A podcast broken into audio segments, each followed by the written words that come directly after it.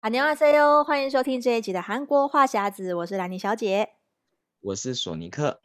好，这一集呢，我们要跟大家聊一下哦，就是呃，像过去啊，蛮多人想要，就是有在学韩文的人都会想要去韩国的语学堂来认真的学一下韩文。那虽然现在在疫情期间呢，我相信还是有蛮多人有这个梦想，所以我们今天要跟大家聊一下，就是说，哎，如果到韩国来这个呃游学的话，尤其是来学习韩韩语的话，大概是什么样一个情形？那首先还是先问一下索尼克哦，目前在这个韩国方面，嗯、疫情现在的状况是如何呢？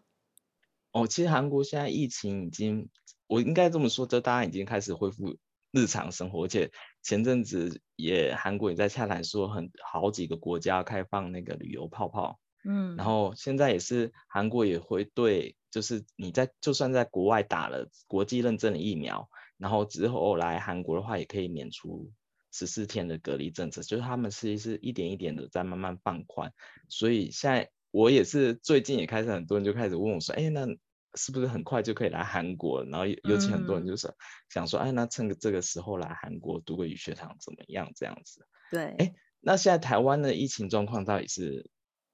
台湾其实感觉就是经过这几这几个月，就算是这一个一呃几个礼拜的三级警戒，感觉是疫情有控制下来。因为现在每天公布的病例啊，大概最近这一个礼拜每天都是两百例以下的确诊，但是死亡数还是蛮高的，嗯、死亡数每天都是十几二十个平均。所以现在看起来好像是疫情有缓解，尤其。其他县市有些还是每天没有新增的案例，可是最严重还是在双北嘛，西北市跟台北市还是相较是比较严重的地方，所以现在有点像是三级警戒不敢要解除，不敢解除，就是因为现在疫情还是在，是靠大家很努力的不出门来控制，所以现在就是有点不确定说，因为这一波到二十八号嘛，那如果二十八号以后要解封的话。那是不是疫情又会再再再上上扬？尤其现在要进入暑假期间，很多年轻人可能就放假又在家里按耐不住，就会跑出去玩啊什么的。所以现在就是看起来疫情有趋缓，嗯、但是因为还是有零星的这种新增的个案，所以也不敢掉以轻心。尤其我们这个礼拜才开始让八十岁以上的这个长者可以开始打疫苗嘛，但是这个打的速度相较是比较慢啦，嗯、所以现在。一开始在一一方面在接种疫苗，感觉就是好像比较有希望。可是大家不要忘记，打完疫苗，你第一剂打了，你也要两个礼拜以后才会产生保护力。嗯，所以你这些人先打了，你还要等两个礼拜以后才可以看说，哎，是不是真的可以比较安心？然后，但是还是有一堆人需要出出外工作的这种年轻人，也还没有打疫苗，所以现在台湾政府是比较小心一点啦，可能就不敢像，因为韩国可能之前一开始也比较紧张，后来又开始放松。越来越放松，大家已经受不了了，就还是要出来喝个咖啡啊，然后什么出来就是旅游一下。我觉得这个事情可能可能啊，就是长期来看，就是要有一个配套，才有办法看能不能就是一边开放，但是又一边就是嗯，嗯管制或是什么的。对，不过刚才说到疫苗，我就最近发现韩国的疫苗就是。让我挺有感的，因为我之前不是有提到说，就韩国可以当日预约疫苗嘛？对对对，嗯，因为我其实很早就设定那个提醒通知，就是他如果有剩余疫苗的时候，手机会响。哦、因为之前前一个月的时候，我是几乎没有收到半次通知，但我就是在 最近这一个礼拜，就忽然就一直接到通知，虽然、哦、而且他的那个通知讯息是可以告诉你，你你设定的那个医院。它还有剩哪几种疫苗，它是可以选的，嗯、就是除了 A 粒以外，嗯、我我设定那间疫苗还有那个娇生的可以选，嗯嗯，嗯。但是我我每当要预约的时候，它的预疫苗就会被抢完了，就是还是还是当日预约还是很难抢。不过最近比较有一个好消息，是韩国政府宣布说，大概八月底以后，四十岁以下的一般人就可以开始普打，就是他们大概有五种。对对对对，因为他们现在他们打的进度好像有就是超乎预期，然后而且他们疫疫苗的数量也比较够，对，所以他们就开始把那个时程往前。因为我们之前提到说，原本是一般人他的预计排在是十月左右嘛，嗯，所以他其其实已经差不多提前两个月，就到八月底以后，而且他们是、嗯、他们是一般人跟外国人是一起的，就是你。我们也是外国人，在韩国生活的外国人，也大概是八月底以后就可以开始就是普打，就不用那么预约那么辛苦在那边抢疫苗，而且那到时候的那个疫苗的选择会比较多一点。就是到时候，因为我看他新闻上面说有五种，但是还不确定说是是不可以让你选到你如愿你想打。Oh. 但是好，我看新闻好像说有八千万剂，嗯，然后总共有八千万剂，五种疫苗是在那个市面上可以让我们普打这样子，所以会比较安心一点。对啊，所以我们今天这一集也是刚好跟大家聊到说，如果你想要打疫苗的话。或许可以考虑去韩国的时候顺便打，因为像现在蛮多人去美国打疫苗，就是专程飞到美国去，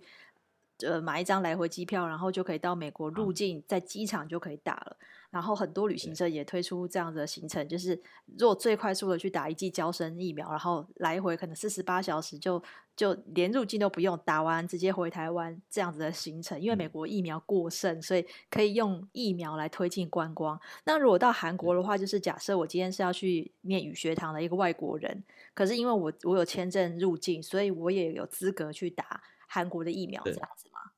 对对对，只要。你有签合法的签证进来，然后因为韩国的话是你签证进来以后还要去出入境管理所换那个外国人登录证，嗯、就你只要拿到那个外国人登录证了以后，你就有资资资格就是可以去打疫苗，而且韩国的疫苗政策也是外国人是完全免费的，嗯，所以你就可以就是来这边读读语学堂，然后顺便打一下疫苗，这这个概念。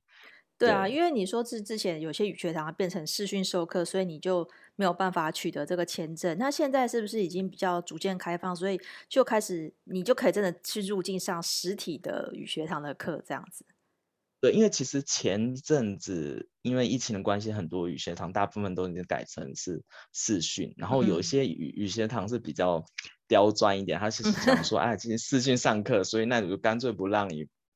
办签证就不不不发签证这样子，但是我听说好像七月以后，就是大部分的语学堂都已经开放放成就正常授课，嗯，大部。分语学堂，但还是还有少部分是视讯，但是相信很快以后就是大，就是因为韩国现在疫情状况越来越趋缓，对，就是政府也在讲说要放宽了嘛，所以其实基本上大部分已经开始变成实体授课线，就是取代线上授课这样。对啊，因为我相信，嗯，还是有蛮多人，因为台湾的这种韩文补习班还是有继续在进行的。我猜可能有一些也是改成线上上课。但是如果真的大家很想要去韩国念语学堂的话，我们跟大家分享一下，就是在韩国念语学堂，还有在台湾补韩文是什么样的差别。那就先请索尼克分享一下韩国语学堂的经验。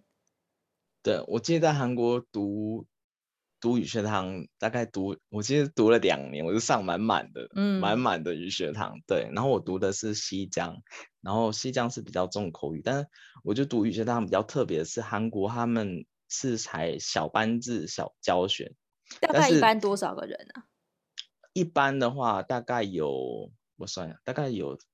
不到二十个，十几不到二十个，嗯，对对对对，但有。当然要取决你读的学校。你如果读比较热门的学校的话，你会发现就是人比较满。但你如果读的比较偏远城市的学校，比较小的学校，我就听过我们那个大学院的朋友，他们读的是那种乡下的学校，他们一般可能不到十个。哎，不过我听说好像比例上就是从从、嗯、大就中中国大陆的学生是占最多比例，对不对？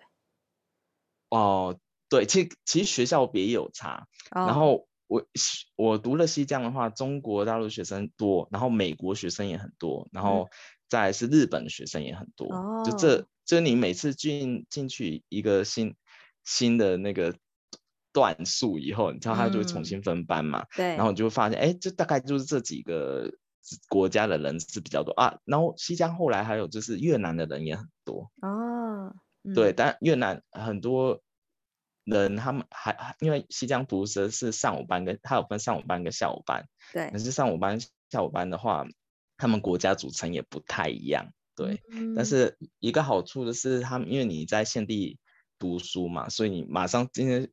早上学的东西，你马上下午出去买个东西或者去逛个街就可以用。所以我觉得在语学堂读韩文的话，速是进展的速度比较快。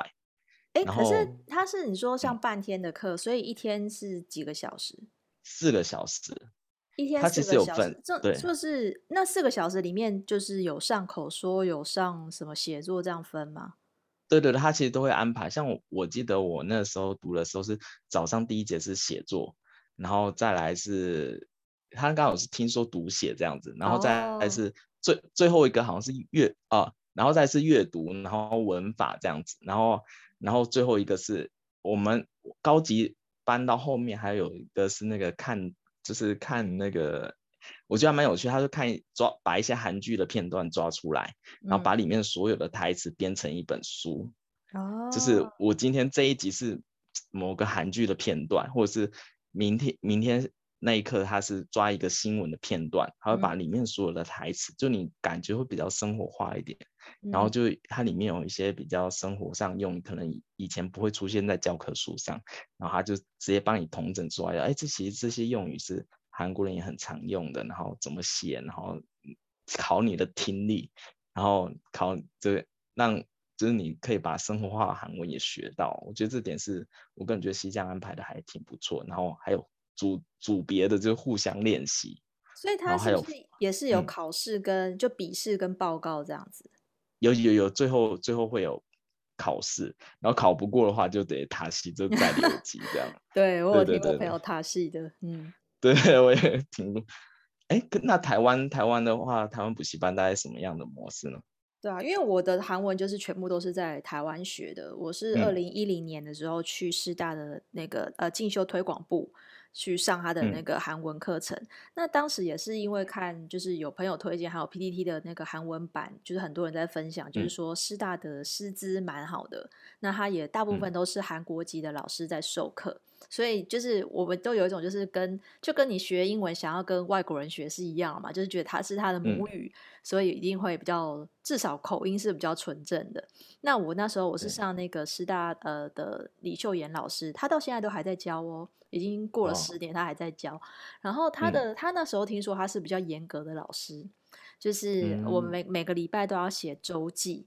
从第从从初级就要开始哦，就是我可能初级初级不是还不太？我才学了才学了几几个子音母音，大概第三堂和第四堂就说，哎，那那个下礼拜要开始教。我的天哪，要写什么？然后就 因为我以前追星嘛，我也可能真写一些自我介绍，就是说、嗯、啊，我是谁谁谁，然后我喜欢哪一个团体，嗯、因为他怎么样怎么样，就写的很那种小学生的那种 日记的感觉。但是你全部要对一个你完全没学过韩文的人来讲就很挑战嘛。嗯对，但是我觉得，因为我们一开始是像老师自己编的教科书，那后随着你的那个呃进度越来越多，你到后面的后面的的课程就会开始用，也会用那个韩国语学堂的教科书，像我们有用过首尔大的，也有用过西江的，延世、嗯、也有，都就是都有用过。然后课文的那个难易程度也不太一样，嗯、后面后面就变成那个阅读的会字变多，然后篇幅变大，就是会越来越难。那我觉得在台湾，因为台湾毕竟它补习班，我们是上周末的班嘛，就是一个礼拜一次三小时，所以其实你说那个密集度当然是不像你在韩国一到五都去上课这么的密集，对都可以立刻应用。所以在台湾学坏处就是比较慢，因为你时数就是这么多。嗯那也有人好像是上周间的密集班，嗯、可能就是礼拜二、礼拜四的晚上一次三小时。可是我觉得这样对上班族来讲就太累了，因为你回家 还有作业要写，然后你一个礼拜两次，我觉得就蛮负担的。我觉得一个礼拜一次比较还好，因为你包括你还要念书跟跟写作业嘛。其实是每次上课都还是有小考，所以我觉得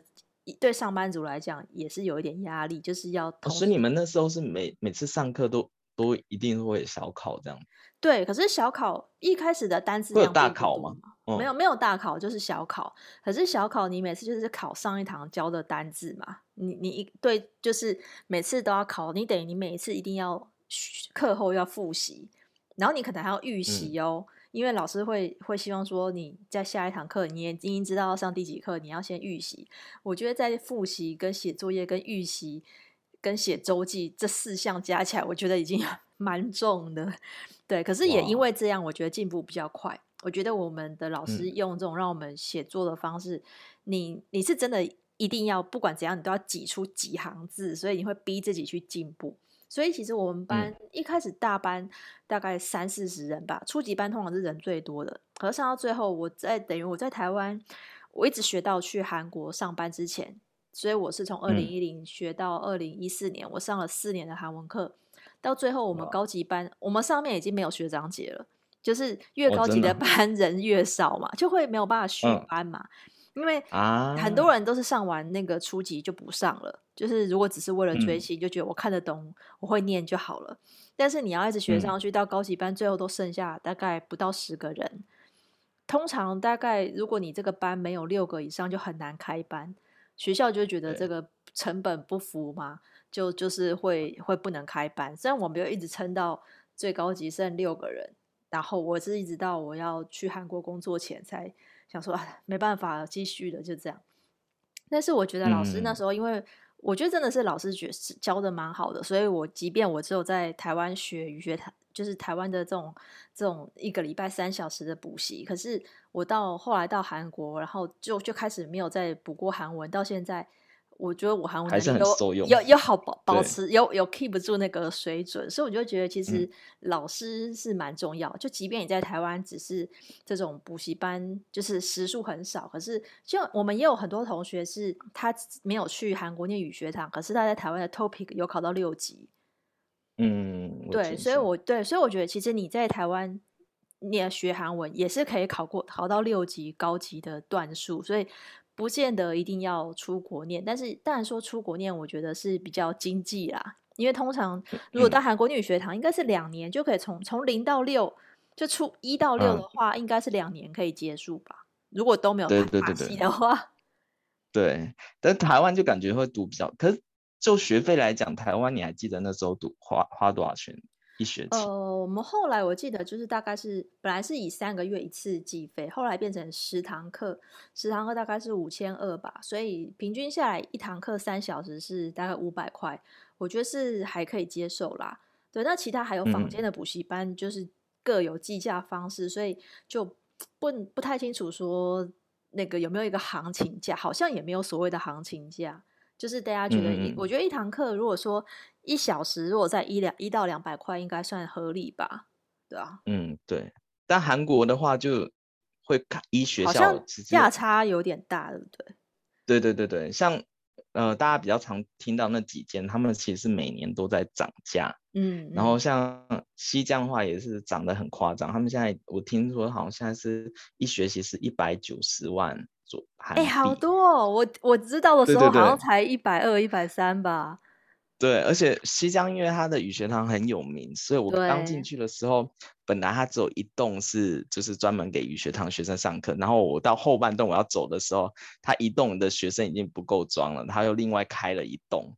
就是太多人要去那边读语学堂，然后学校一定发现这个太好赚钱了，对，业务很好 赚，对、啊，而且他的他的他每年的学费都偷偷在涨一点，偷偷在涨。我心想，哇，这个学费也太贵了。然后后来听到，我想一百一百九十万的话，相当于台币大概四快五万了吧？嗯，对，差不多四四万四万多，快五万的学费。其实他就是一期，对，一起一起三个月，大概三个月。对啊，对。哇对，然后我后来算一算，其实比就是你读大学还贵了，就是他这个学 费，真的。对，我心想，真的，就是他们很敢收，那因为他们学生就是想要报名的人也很多，所以他们就是一一直往上，然后他们每年都一直在招很多新的老师，嗯，但是就是应该应该是大家都觉得还不错，所以就是他们的学生人数才会那么多这样子。对啊，我觉得我因为我那时候本来也是有有计划想要到韩国念语学堂，所以我有研究一下。但是因为台湾就是像 PDT 的那个韩语版，还有韩国留学版，最多人讨论的就还是延世跟西江这两个，就是觉得说延世就是重文法嘛，就是好像比较教的比较。比较扎实，然后西江就是重口说，嗯，所以大家怎么样都是比较这两间，就就各有拥护的人啦。所以那时候我也想说，对啊，大家到底要选哪一间呢？就是觉得这两间都是很好，哦，而且地理位置也很好啊，都是在新村那边，所以也很方便。对，嗯，对。但我我就遇到几个是读延师大的人，嗯，但他们我发现他延师大的大概五级的话，就是。西江的六级的课程，就是延世大他上的课会比较密，他、oh. 文法会非常多。对，就是就是比较就是怎么讲，就感觉是名真的是名校的那种感觉，就是他会把他就所有的东西一股脑就全塞给，然后你还要写，就是他课业压力也很重啊，然后你你考试也很重，所以读延师大，我个人觉得是，如果你真心想学的话，这读延师大的语学堂真的是可以让你学到很多东西，但是前提下就是你的压力也会比较重。然后西江的话，我个人经验，我觉得就是过得挺开心的，就是所 以每天每天上课，你就跟就是他们很多时间都是在就是组别的那个练习，嗯、就是你跟就是坐对面的同学一起练习这课文啊，或者是他会会有那种辩论的课程，或是你假装你要发表一个东西，就是你可能之后去大学要发大学或大学院常要上台发表嘛，他就会考就是。让你练习这个口说的部分，然后还有一个也是很多人去的是那个成均馆大学，对，因为成均馆大学比较特别，是因为一般学校都是三三个月一起一学期，嗯、对，它就缩短成两个月，就变成你可以就比较短的时间。假如说你走打算只要就是只有打算来韩国两个月的话，你就可以就是报成军馆大学，然后就是一次就可以把一学期的课程上完。它这个是有比较经济实惠啊，因为，你如果说一呃一期三个月要上到六级，至少要花一年一年半嘛。那在成均馆的话，你一年就可以上一到六级。就是如果因为你另外住宿费跟生活费是另外算的，所以如果你要也是一个很大的成本。对，你要在你就等于说你少了那些，你可以少花几个月的住宿跟生活费。然后如果如果学费。就算学费没有差很多，可是你已经省掉生活费跟住宿的话，嗯、那成均馆真的是 CP 值比较高。真的，而且虽然虽然那个 default 就是语学堂的签证是可以打工的，嗯、但是它的打工是有一定的限制，啊、就是你必须是你要拿到这个 default 签证语学堂签证六个月以后。你才能打工，哦、而且他在打工时数有限制，是，对对对，对，一周不能超过二十个小时。嗯，对，所以就变成，其实很多人都不知道这个规定，而且他们如果你是拿这个签证要在韩国打工的话，必须要去再做申报，哦、就是我我要跟出入境说，哎，我要我要申告打工，你才能打工这样子。嗯，我是认识的，我认识的刚好我以前韩文就在师大韩文班的同学到韩国念语学堂的，哎，刚好不是这几间，可是我知道他们有去那个外国语大学跟首尔市立大学，嗯、也都在那个庆熙大学都在回基站那边嘛。其实回基那边也算是一个蛮好的点，而且那边生活费偏低。就那边的消费比较低，嗯、所以我觉得如果去那边也不错。然后我那时候也有考虑过，就觉得说，因为我因为庆熙大学就校园很漂亮啊，对，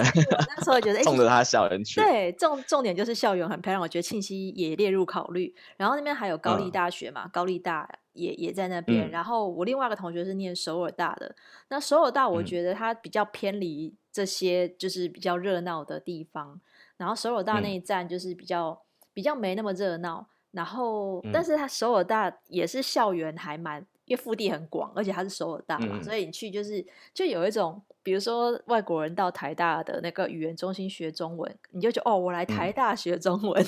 有一种那种去第一学府学中文的感觉，好像也还不错，对啊，所以其实真的是很可以选择性很多啦。我觉得就是如果大家，我刚才说到外语，外语大，外语大是那个韩国人心目中学语语言最最好的学校。哦，真的吗？对对对，因为我那时候我在西江读语语学堂的时候，有一个有个同学，他是要在转大学的，嗯，他的第一志愿就是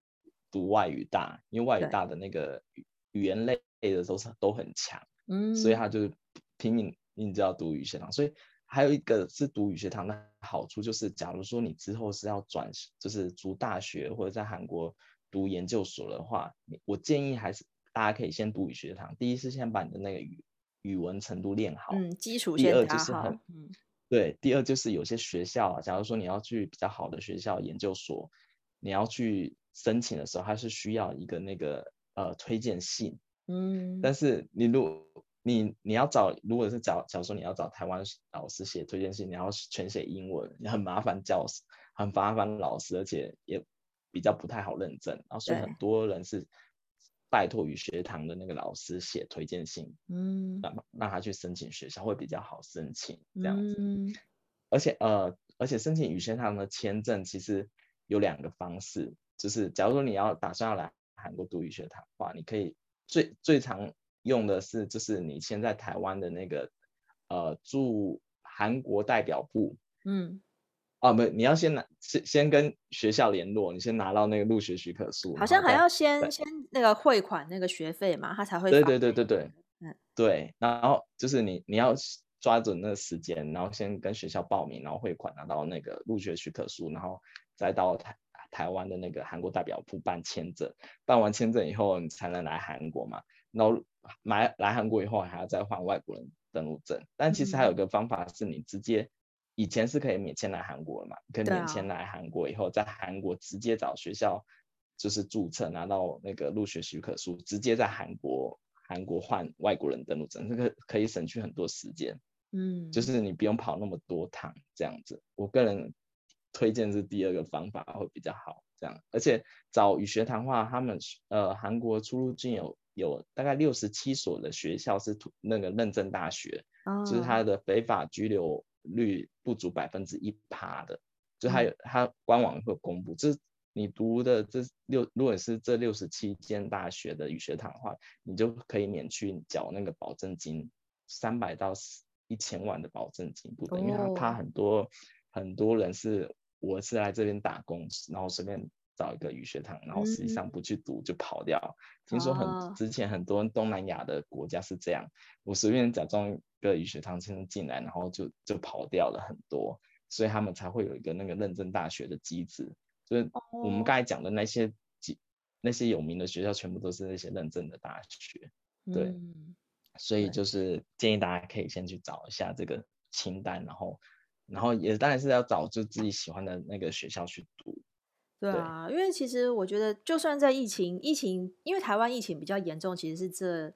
一一个多月来才开始的嘛，我相信蛮多人他原本就有计划，比如说好了，因为今年初的那个韩国打工度假已经不发签证了，所以你已经少了一条路可以去韩国，就是去追星啊，去去旅游这样。然后现在呢，就是变成台湾的疫情也比较严重，可是好像。台就是正在这个韩国开始慢慢解封，然后台湾变严重，大家觉得啊，好不容易感觉好像要去韩国，诶，又不行了。那或许韩国的语学堂是另外一条路，就是假设你今天真的也很喜欢韩国，然后你也很想要，呃，你可能本来已经有在学韩文的，或者是你本来就正要学韩文的话，那我觉得这时候去申请语学堂好像也是一个不错的选择啦。因为如果说韩国现在已经逐渐恢复正常，那大概就是这个样子了，我猜，嗯就是。顶多就是疫情可能再严重，可能再抓紧一点，但是基本上我觉得就是大家已经这个事情已经是融入生活当中了，就是如果去打了疫苗，那当然就更好，对啊，所以就是希望说不要因为疫情阻碍大家的梦想，因为我觉得就是如果。因为语学堂这件事情也是要在你闲闲没事、你还没有工作的时候去是最 适合的。如果你很多人可能是大学刚毕业还没有进入职场嘛，那或许可以去就是给自己一点时间去学好语言。那也有可能像我的呃韩文班的同学，就是他们已经在台湾学到一个阶段了，然后也在可能三十岁之前想要给自己一年的时间去韩国闯荡一下。那这种就是你你也赚了一点自己的学费跟生活费的时候。那想要去去放一个假，我觉得这样也可以，就是。如果有这个韩文梦的话，那我觉得也是可以不妨参考一下。那有关于这个呃如何申请语学堂这个签证比较详细的内容呢，大家就可以上索尼克的玩转韩国的这个呃这个网站上面都有介绍的非常的详尽。那我们今天的节目内容大概就到这边了。如果希望我呃我们喜欢我们的节目的话，欢迎多多的呃订阅收听我们的韩国话匣子。那另外呢，也可以追踪我的粉砖 Hello Lenny 兰妮小姐，还有索尼克的玩转韩国。那我们下次再见喽，拜拜。嗯，拜拜。